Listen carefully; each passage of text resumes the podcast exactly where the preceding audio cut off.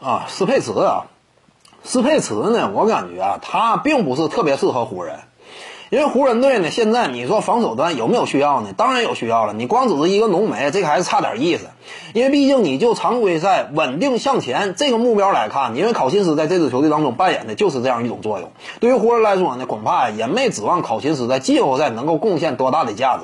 常规赛这块呢，我们清楚，浓眉他一方面呢是体格相对来说比较柔，你这样说让他打长了的话，非常有可能受伤。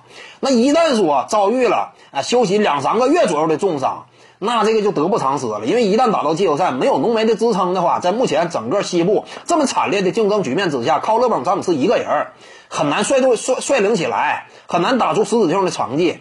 所以呢，考虑到常规赛阶段啊，浓眉呢他肯定不能说大量的出任中锋位置。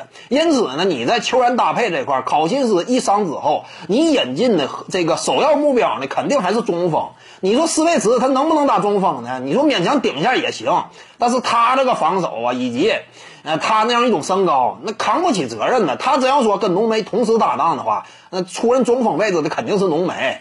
但这样的话，浓眉身上压力增大，而且呢，浓眉本身有点呃不太愿意打中锋位置，尤其长时间干，他更不乐意。所以呢，你说斯佩茨适不适合当下的湖人呢？我感我感觉啊，目前呃就稳定的度过常规赛这个目标而言呢，还是得引进一个中锋。你比如说诺阿呀、霍华德，当然在这两名球员当中呢，我之前就谈过，我相对来说呢更加倾向于霍华德。那一方面呢，霍华德的实力够，态度呢，考虑到他此前的履历，这次机会他也不应该这个想要错过。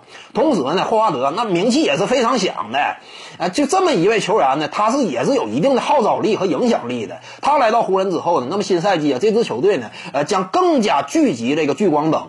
那就这个角度来说呢，对于湖人队整个票房啊也好，整体的气势呢，那也是有所帮助的。所以我感觉呢，还是霍华德是首选，斯佩茨呢，并不是特别适合。